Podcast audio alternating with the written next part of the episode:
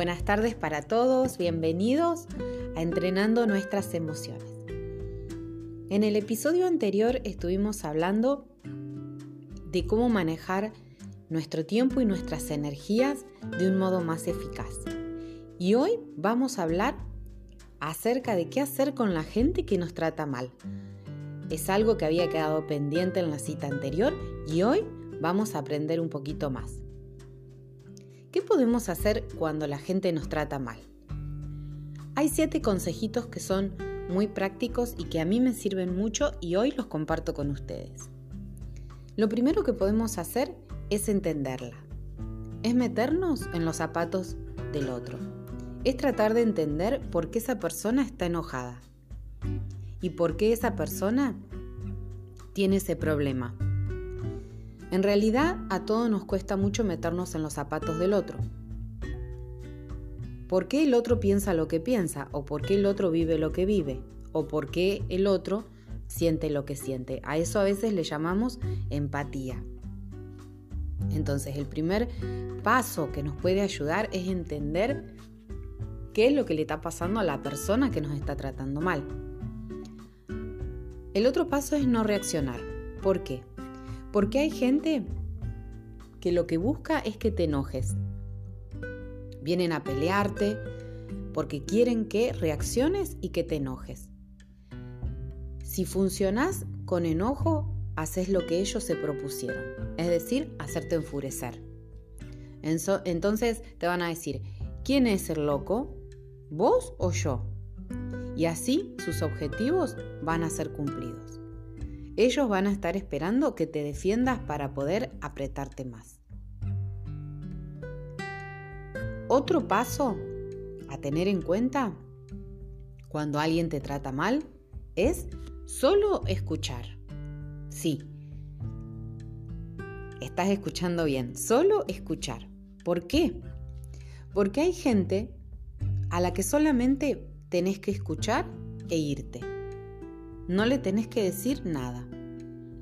Hay gente que te va a insultar, hay gente que te va a decir de todo y después va a terminar llorando y pidiendo tu ayuda.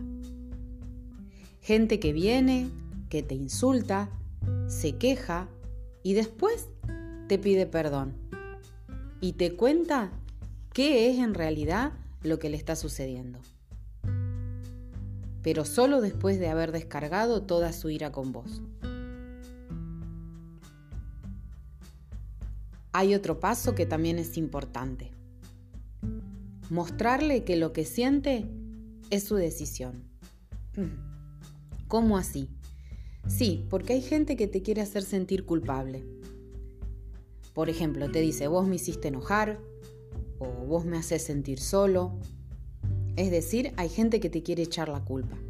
Te dicen, yo me siento solo o sola porque vos no me hablás o porque vos me provocaste. Bueno, cada uno es responsable de sus sentimientos. Nadie puede hacer sentir nada a nadie. Cada uno decide sentir lo que quiere sentir.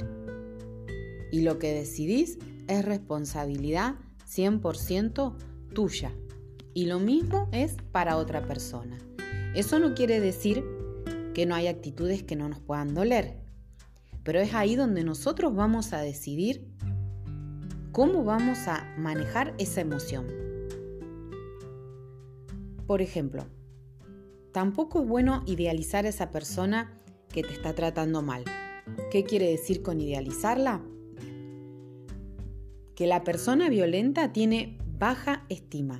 Recordá siempre eso.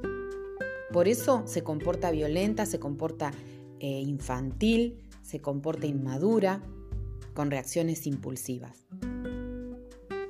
Entonces, cuando una persona ejerce maltrato, quiere demostrarte que tiene más poder y que quiere que lo idealices y que te sientas con temor.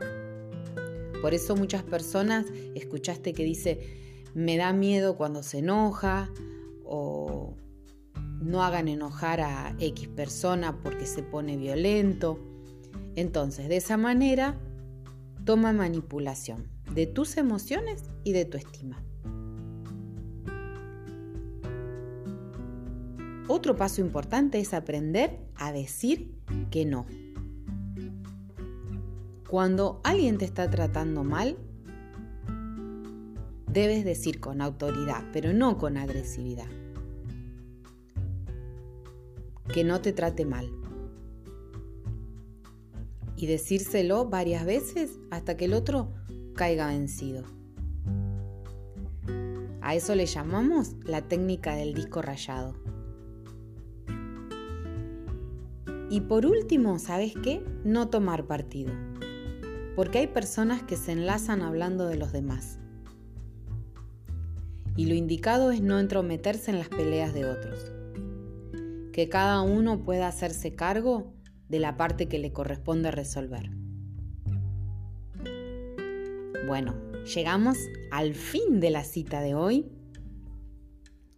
con estos siete consejitos para aprender a, manejarnos cuando hay personas que nos tratan mal y hacerlo de la manera inteligente y sana, para que no quedemos inmersos en emociones negativas.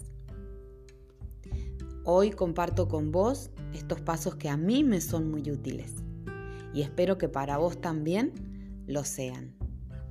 Para la próxima cita, ¿sabes de qué vamos a hablar?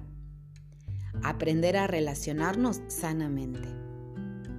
Te espero en entrenando nuestras emociones para seguir creciendo.